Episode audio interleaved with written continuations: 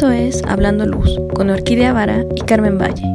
Escucha un programa nuevo todos los lunes con temas actuales, entrevistas, historias reales y más. Comenzamos. Muy buenos días, Carmen. ¿Cómo estás? ¿Cómo te encuentras el día de hoy? ¿Qué tal ha sido tu semana? Hola, Orquídea. Buenos días. Bien, gracias. Todo muy bien. Disfrutando el calorcito, clima, todo súper bien. Ay, ni me digas, el clima es todo perfecto. Cuidado con el sol, ¿no? O sea, nada más ponte muchísimo bloqueador. Bueno, en mi caso, bloqueador siempre. Pero sí, el clima delicioso. No me, no me encantan las lluvias, pero el solecito y el calor, bueno, lo amo. Sí, además como ahorita estoy en, en tiempo relax, estoy dándome unas vacacioncitas, entonces disfruto mucho mi espacio y mi tiempo también, ya sabes, ¿no? Que a veces hace, se nos olvida este, atendernos y hacer cosas, ¿no? Que salgan de la rutina también.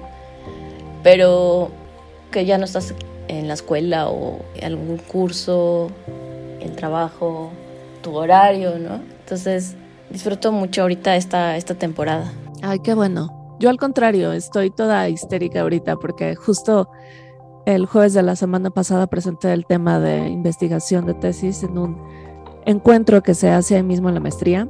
Si tienen algo, son 10 minutos los que hablo, pero si tienen alguna duda o si quieren verlo, lo, búsquenlo en la página de PMYDA, que es posgrado de la UNAM, en YouTube. Entonces por ahí me van a encontrar en la mesa 7, creo. Y ahí, bueno, hay otros temas bastante interesantes, pero si quieren saber de qué va mi investigación de, de sentimientos y, luz, la pueden encontrar por ahí. Entonces, mientras tú estás casi, casi relajándote con una piña colada a tu lado, tirada viendo el cielo y toda feliz, yo estoy en la computadora diciendo, oh, por Dios, ¿qué estoy haciendo? Bueno, así sucede, ¿no? Hay temporadas. Pero fíjate que eso de tirarme al sol, este, el otro día justamente estaba eh, echada literal en el pasto y este y ya sabes, ¿no? Como que te pones a meditar y a ver el cielo y que los pajaritos y la naturaleza y justamente se me olvidaron mis lentes de sol. Entonces estaba haciendo así como ojitos, ya sabes, que te empieza a llorar el ojo. Horrible. Bueno, así me tenías, ¿no? Y me acordé la importancia que tenemos nosotros a la hora de cuidar nuestros ojos, precisamente porque la vista es uno de los sentidos que te transmite todo. Y justamente hoy queremos contarles un poquito también en la luz artificial lo que sucede con el famosísimo deslumbramiento, que además como, la, como el sol, pues también está la luz artificial que si no está trabajada y controlada, pues nos va a causar lo mismo así, ¿no? De que de repente estamos viendo y te causa molestia. Claro, el clásico que quieres tomar, bueno, pasaba en el salón de clases a determinada, o en la oficina, ¿no? A determinada hora que el sol está, porque no solamente es la artificial, a mí me pasaba también con luz natural en, en alguna oficina por ahí, que un edificio reflejaba la luz del sol y entonces estás feliz en la computadora trabajando y a X hora todos los días. Em, no me acuerdo qué edificio era, pero era de estos que tenían el techo inclinado, entonces, y, o, de, de cristal, fachada de cristal. Y entonces la luz del sol le daba y daba justamente en el ojo y era así de, no, no, ¿por qué? ya sabes, dejas de, dejas de trabajar o te mueves solo en el momento en el que eso te está molestando. Es como cuando agarras un espejito y digo, no, no estoy diciendo que yo lo haya hecho, pero cuando eres niño y agarras el espejo y lo estás, eh, estás dirigiendo la luz de sol hacia todos lados, incluyendo la cara de tus compañeros, ¿no? Sí, entonces es un efecto que al final de cuentas pues tenemos que aprender también un poquito a ver y a controlar, ¿no? Porque en cierto momento sí llega a ser molesto para nuestro trabajo, para el ojo y también afecta físicamente. Entonces, si no lo tenemos presente, pues bueno, se, va a volver un tema recurrente que a la larga pues sí te va causando algo más, ¿no? Inclusive o sea, está, está estudiado, ¿no? Que los jóvenes y los adultos, pues conforme va pasando la edad, nuestro ojo pues se va degenerando y el deslumbramiento puede ser mucho más fuerte para, una, para un adulto de 60 años que para un joven de 20 años. Entonces, pues todo eso tenemos que analizarlo, porque también en nuestras actividades, en lo que nos desarrollemos, en nuestra propia casa, si no tenemos esos detalles eh, visualizados, pues obviamente la luz o el proyecto de iluminación que les propongamos no va a estar acorde a las necesidades físicas de las personas que habitan este espacio. Entonces, pues bueno, vamos a empezar. Es un, es un breve resumen, pero vamos a empezar. ¿Qué es el deslumbramiento? Bueno, en inglés también lo conocimos, lo conocemos como glare. De alguna forma es una palabra que con la que yo soy más, estoy más familiarizada. También es más chiquita y de repente es difícil de traducirlo. No, bueno, a mí me, a mí me resultaba que yo lo aprendí como glare y de repente para traducirlo era así de, es que ¿cómo le pongo? Pero como tú dices, es, es una sensación causada por el brillo excesivo de, de la luz, ¿no? Y, y, que no está controlado. Y puede ser, te puede lastimar o puede ser simplemente molesto. Y depende de, pues, de la persona. Y como, como tú decías, la, la gente mayor es, es, más susceptible a que le pase. Por las características del ojo, ya ves que se va como los músculos se van pues, no atrofiando, pero ya no son tan rápidos y como, como los de un joven. Claro, exacto. Entonces te va produciendo cierta fatiga ocular, ¿no? Que al final, pues, te va a producir eh, una enfermedad posiblemente más adelante. Bueno, también sabemos que, que el deslumbramiento se, se divide en varios tipos. Esto es porque fue estudiado a través de los términos visibles. Entonces podemos hablar que en el deslumbramiento hay un tipo que es directo, otro tipo que es el reflejado, también tenemos deslumbramiento incómodo y el que seguramente te va a incapacitar. Es importante identificarlos porque como dice Orquídea, si no hacemos atención a estos tipos de deslumbramiento, pues no vamos a poder entender qué es lo que está sucediendo en el espacio y posiblemente no vamos a poder dar forma de poder controlarlo, como dice Orquídea, el glare, ¿no? el, el, el, brillo.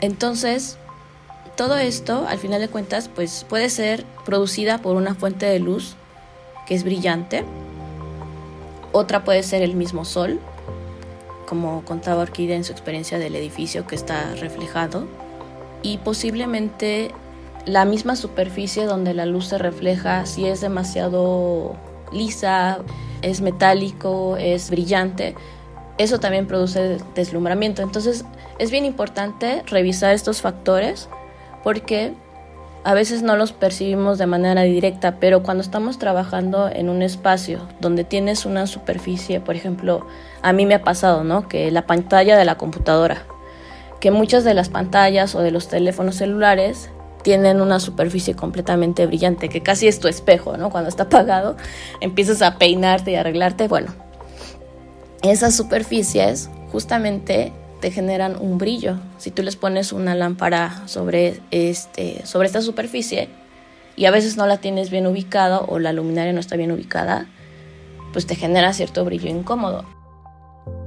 Totalmente. Como tú dices, quiero regresar a la clasificación de, del deslumbramiento y tenemos de dos tipos, el incapacitante y el que el de confort. No, el incapacitante es como su nombre lo indica, cuando no podemos, pues te quita la capacidad de ver, reduce la visibilidad y esto pasa porque hay unas luces muy intensas cuando estás eh, en tu campo visual, ¿no? Imagínate que vas en la noche en el auto y de repente tienes un, una luz horrible que, o una parte súper iluminada y la luz dirigida hacia ti. Por eso es como muy importante la iluminación de, puentes o, por ejemplo, abajo del segundo piso. no sé si te has dado cuenta que no, nunca está dirigido hacia el conductor, sino está como hacia el otro lado. Entonces, de repente te, dices, te preguntas, bueno, si esto por qué, ¿no? O sea, ¿por qué no lo ponen directo? ¿Qué sucede? Y es precisamente para evitar esto y evitar accidentes. Exacto. Sin embargo, este, este glare, disability glare o el incapacitante, no es, no le ponemos tanta atención porque ya para que llegue a eso es que ya tuvo que haber pasado por el de confort. Y el de confort es el que nos pasa a todos nosotros o el que hemos experimentado con más frecuencia, que es cuando te, molesta o incluso te duele la cabeza por una fuente de luz muy brillante. Como tú dices, cuando estás en la computadora, ¿no? O, o muchas veces estás en un restaurante, a esto me ha pasado muchas veces, que estás en un restaurante y ves como por el rabillo del ojo un brillito que te molesta y entonces tienes que voltear la cabeza o tienes que cambiarte de lugar porque no está bien como que tienen una lámpara que, pusieron mal, entonces te está molestando, no está directamente hacia ti, pero hay un brillito por ahí que, te hace que te duela la cabeza. Entonces, muchas veces ponemos más, atención a este, que es el de confort, porque pues, digamos que si atiendes el de confort y haces que, la gente se sienta bien, no vas a llegar al, al inhabilitante. Así es como dice Orquídea, de repente tienes ahí un halo, un velito que te está ahí generando, ¿no? Hay cierta incomodidad. Entonces es bien importante entender cómo funciona la luminaria, porque de eso también va a depender eh, el tipo de luz que nosotros vamos a, poder proponer. Entonces, sí sabemos que para poder controlar este tipo de, de reflejos y de brillo, pues podemos implementar ya sea que la lámpara esté mucho más profunda ¿no? de lo que es el equipo o el plafón. Eso nos va a permitir a nosotros poder controlar estos brillos y que la luz solo llegue a la superficie que estamos este, requiriendo la luz. Porque muchas veces eso nadie lo ve, ¿no? Y esto lo vemos también, por ejemplo, en los centros comerciales, que la luz es completamente plana. Esto es precisamente porque pues lo que ellos quieren es que todo el tiempo tengas luz y todo el tiempo se vea, ¿no?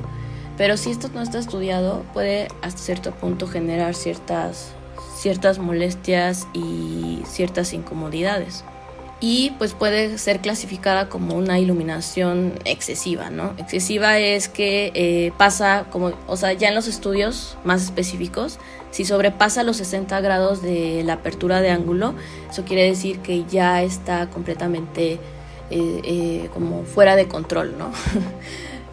Muchas veces para poder lograr este fuera de control, pues lo que hacemos es utilizar algún filtro, algún este filtro de color, algún bloqueador, ¿no? Y ahorita que decías de lo de los autos, el otro día estaba viendo, porque ya sabes que los chinos son súper ingeniosos, justamente para los conductores que empiezan a tener molestias visuales por el, el automóvil que va de frente de ellos o en contraflujo, empezaron a hacer unas viseras que colocas justamente en la visera del conductor y es justamente un filtro precisamente para que no te lastimen los ojos pues entonces ya empieza a haber alternativas, ¿no? Justo para las personas mayores porque son las que las que menos soportan el brillo. Lo colocas en tu, en tu, en tu visera del conductor y la pones como si fuera un, o sea, realmente es un filtro que lo que hace es que la luz del coche que viene en contraflujo no te, no te moleste. Em, entonces, pues bueno, ahí te das cuenta que, que sí, que sí está pasando. O no sé si te ha tocado algún coche que trae como el, faro descompuesto o chueco. Eso también es súper molesto a la hora que O, o espérate, que ponen sus faros de niebla en la ciudad. Ándale, sí, te dices qué onda. sí, dices, o sea, estamos en, plena ciudad, ¿para qué quieres unos malditos faros de niebla si nunca vas a salir a la montaña o... Sí. Y atrás te viene como deslumbrante. Bueno. Sí. Y aparte de tipo 7 de la mañana, cuando está clareando el día, o sea que todavía no hay mucha luz, pero no es así la noche y, en una zona iluminada o relativamente iluminada. ¿Cómo detesto eso? Sí, sí, exacto. Entonces, pues bueno, son cosas que, que suceden, que si no las tienes en cuenta, seguramente te van a generar muchas molestias, ¿no? Y afortunadamente hay muchas formas de, de, poder controlarla, ¿no? En los edificios, por ejemplo, muchas veces se utilizan estos filtros que ya se colocan en los vidrios, que son ahí de muchísimos tipos, si los, si los encuentran, son filtros UV, filtros entintados, filtros que te ayudan a bloquear el sol, todos los sistemas de control que son automatizados, como las persianas, eh, los aleros, que si ya nos vamos en términos arquitectónicos, algunos edificios están construidos de manera que cuando va pasando el sol, pues vas, vas cortando justamente eh, la intensidad de la luz hacia el interior, ¿no? Y, y es curioso porque nosotros que analizamos todo esto de la, de la iluminación, también somos responsables de analizar los temas del el sol, cómo afecta en un proyecto. Fíjense que eh, estoy desarrollando por ahí una, una torre de edificios para un cliente en Guadalajara y justamente estas cosas que no le contaron o que no entendió el arquitecto, se las tuve que analizar, ¿no? Porque es parte de nuestra, de nuestra responsabilidad como profesionistas. Entonces hicimos un gráfico para entender cómo afecta la luz del sol dentro del edificio y ellos no se habían percatado que algunas zonas, por ejemplo, están proyectando un restaurante, algunas zonas del mismo edificio y de la misma arquitectura estaban orientadas hacia el sur, entonces imagínense una cocina de este tipo de restaurantes orientada hacia el sur. Va a ser un horno, ¿no? sí, totalmente. O sea, la gente se va a estar rostizando y además cocinando. Bueno. Es que es para, para eh, aumentar la velocidad de la cocción de los alimentos, es lo que no sabe. Esos detalles que el arquitecto en su momento no, no revisó, pues bueno, con esta gráfica que le presentamos, que es relacionada a lo que es Daylight, entendió que su edificio pues tenía que replantearlo y además tenía que proponer algunos sistemas alternos de bloqueo de luz solar, porque no hay nada, es un espacio en donde em, apenas están empezando los desarrollos de este tipo, que son verticales y de varios niveles, y justamente pues no tienes al edificio de al lado que te va a generar sombra, ¿no? O sea, es más bien el edificio solito, ¿no? En una superficie urbana que es este, de niveles bajos, y ahí está tu, tu torre. Entonces, pues bueno, cosas así que hablan del tema del deslumbramiento también son incluidas en la iluminación natural. Y como les comentaba, o sea, es importante hacer este análisis porque justo también recibir demasiada luz pues es afecta justo la iluminación interna del espacio y pues genera molestias, ¿no? Entonces, controlar la luz natural también es parte de nuestra especialidad ahora sí que no es ni tanta luz ni tan poca luz, ¿no? Encontrar el equilibrio de qué es lo más adecuado. Tenemos mucho la idea de que más luz es mejor, ponle más luz porque como afortunadamente tenemos luz todo el año, todo el día, o sea, ahorita son las 8 de la noche y sigues con luz y energía y todo bonito, ¿no? Pero no, supongo que es por eso que decimos, no le damos tanta importancia. Entonces creemos, siempre creemos que más luz es mejor y que significa estar mejor iluminado. Y no es cierto. Entonces es muy importante poner atención en estas cosas que dices, ya sea luz natural o luz artificial, y sobre todo en manejarla para evitar todo este disconfort y toda esta parte de, de cosas inhabilitantes y todas estas, todos estos detalles que si no pones atención van a estar molestando muchísimo al habitante y van a Em, mermar la capacidad de disfrute y, la y van a afectar la experiencia del espacio ya cuando esté en uso.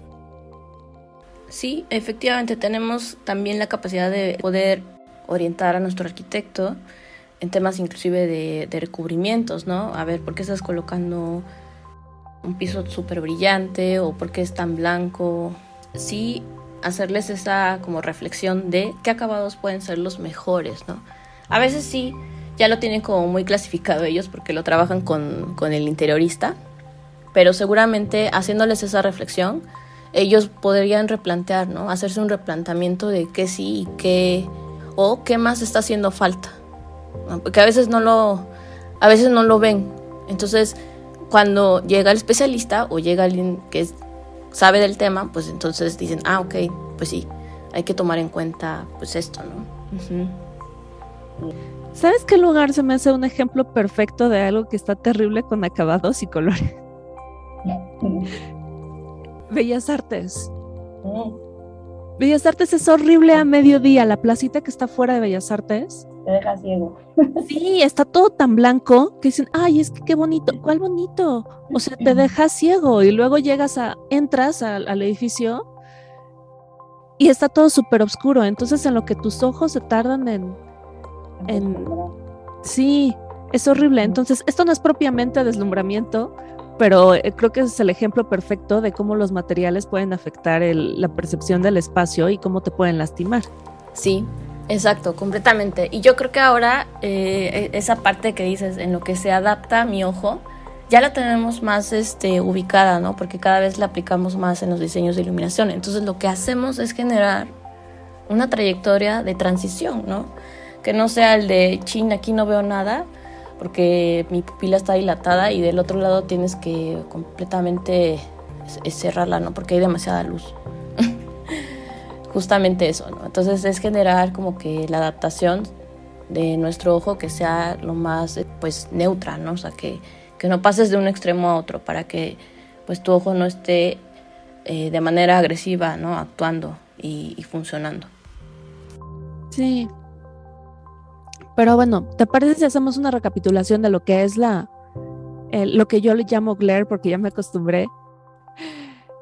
Y es el, ay, ayúdame con el nombre en español porque se me va. El deslumbramiento. Deslumbramiento, ¿ves? Yo sí de, de, de, lo que sería glare o lo que sería deslumbramiento. Entonces, ¿qué nos podrías decir que es el deslumbramiento y cómo lo evitamos? Bueno, pues el, deslumbramiento es una luz que llega a nuestro ojo directamente desde una fuente de luz. Y también puede ser de manera indirecta a través del reflejo de una superficie. Sí, básicamente es una luz que llega donde no queremos y nos molesta. Ahora, ¿cómo lo podemos controlar? Pues hay, hay varias formas. Una es pues estudiando bien la fuente de luz que lo emite para poder entender qué se puede hacer es eh, reduciendo la cantidad de luz o atenuándolo, eso es muy, eso es muy posible. En el caso de la, de la luz natural, pues comentábamos ¿no? que podemos hacer una colocación de persianas, unos aleros en la arquitectura, algún filtro en las ventanas que nos permita bloquear el paso directo de los rayos del sol. Eso también es bueno porque también eh, en los edificios también si está demasiado insolado adentro, pues generas un microclima que se puede volver un hornito, ¿no? Entonces es justamente eso, para ahorrar costos energéticos, se utilizan todos estos recursos para que la iluminación o el sol de la luz natural no afecte de manera directa, ¿no? De manera directa. Está, está afectando de manera directa, sí, al exterior, pero internamente, ¿qué está pasando? ¿Qué otra cosa podemos usar? Pues ya las famosísimas este, cortinas, que son telas que nos ayudan a difuminar la luz, algún vidrio, a veces he visto vitrales, ¿no? Que los diseñan muy padre. Entonces ya empiezas a hacer una combinación artística, arquitectónica, ¿no? Con la luz solar y eso también te puede ayudar a generar otro tipo de atmósfera porque ya estás utilizando el color, estás bloqueando de alguna manera este, un poco el sol que, recibes, pero estás aprovechando esa fuente de luz que todo el tiempo la tienes y eh, se genera un espacio súper, súper bonito con los colores. Claro, otra cosa, el, el, honeycomb es algo que, que, cuando yo lo vi la primera vez no tenía la más mínima idea de que para qué, para qué servía, así de esto con qué se come. Eh, con miel. bueno, es que así se llama, pero si lo ven ustedes físicamente, literal es un panal, ¿no? O sea, un sí, son como muchos hexágonos juntitos. Por eso es el honeycomb. Exacto. Pero sí, de repente te pone, hay luminarias que tienen mil accesorios y dices, bueno, ¿y este accesorio para qué sirve? Y pues es justamente para evitar el glare, ¿no? O el deslumbramiento. O las que tienen como orejitas, también para dirigir la luz y evitar que, que se escape por donde no quieres y le llegue a un comensal al ojo y entonces no pueda disfrutar su lo que sea que esté comiendo, ¿no? Exacto. Y justamente esos este, filtros eh, están eh, capacitados para el, poco deslumbramiento. Entonces, están estudiados que estos Honeycomb cortan la luz a 40 grados, que está debajo de lo que les comentaba hace ratito de los 60 grados, que se empieza a volver es una luz incómoda, porque a ese ángulo nuestro ojo ya lo percibe y se ve. Es como dice Orquídea, que se empieza a ver como de reojo, ¿no? Que te está ahí molestando. Entonces, pues justamente todo esto ya está calculado para las luminarias. Y bueno, ¿qué otra cosa? Ok, sí, las superficies. De preferencia hay que revisar qué tipo de superficie tenemos, ¿no? Si es mate, brillante, si es metálico, qué es, ¿no? Para que justamente analicemos todo esto y podamos entender cuál es la intensidad de luz que debe de llegar a esa superficie. Claro, y si tienen alguna duda de qué es eso, nada más piensan en Bellas Artes cuando están diseñando y digan, quiero un Bellas Artes aquí inmediatamente van a gritar, no, no, por favor. Y si no conocen, vengan a visitar. Está, está interesante. Nada más no vayan a las 12 del día. Pueden ir a eso de las 9, 10 de la mañana, pasar por ahí, tomar fotos o en la tardecita.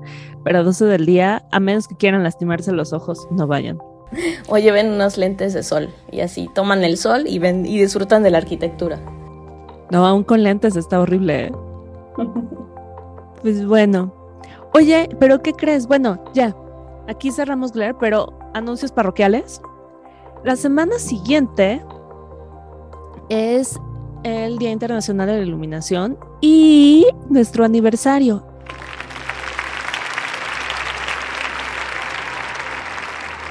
Entonces, no se pierdan ese programa, vamos a tener sorpresas, vamos a tener eh, una dinámica para ustedes, para agradecerles el, pues que nos hayan estado escuchando entonces, eh, como siempre va a ser algo, algo pequeñito nada más para decir, ya estamos aquí por dos años y empezando el tercero. Entonces, nada, este es como el, el, anuncio parroquial de esta. Ay, bueno, hay mil, mil actividades por el Día Internacional de la Luz, tampoco se las pierdan, estoy segura que en su ciudad van a encontrar algo súper interesante o algo cercano que también va a estar muy divertido. Y hay conferencias y eventos en línea, entonces este, estén, estén atentos a eso, pero con nosotros pues, no se pierdan el programa. Vamos a tener una sorpresita, la primera dinámica que hacemos. Qué emoción. Sí, sí, sí, qué padre. Así es, como dice Orquídea, no se lo pierdan porque vamos a estar ahí dando varias sorpresas, pero también sigan escuchando el programa porque ya verán eh, cuál va a ser la, la, sorpresa que les tenemos. Y recuerden, síganos en, en Hablando Luz, así búsquenos en Facebook, Instagram Hablando Luz y también escríbanos a nuestro correo que es hablandoluz.gmail.com. Sí, cualquier duda, pregunta, comentario, chiste, receta de cocina. Ya saben, estamos abiertos a todo. Así es. Muy bien, Orquídea, pues siempre un gusto estar aquí contigo. y del otro lado. Sí, del otro lado del mundo. Bueno, no del mundo, pero. De la comunicación y de la computadora y de los teléfonos celulares y de toda esta conectividad que traemos ya muy establecida. Sí. Bueno, nos escuchamos la semana siguiente. Un gusto, Carmen. Bye. Adiós a todos. Excelente inicio de semana.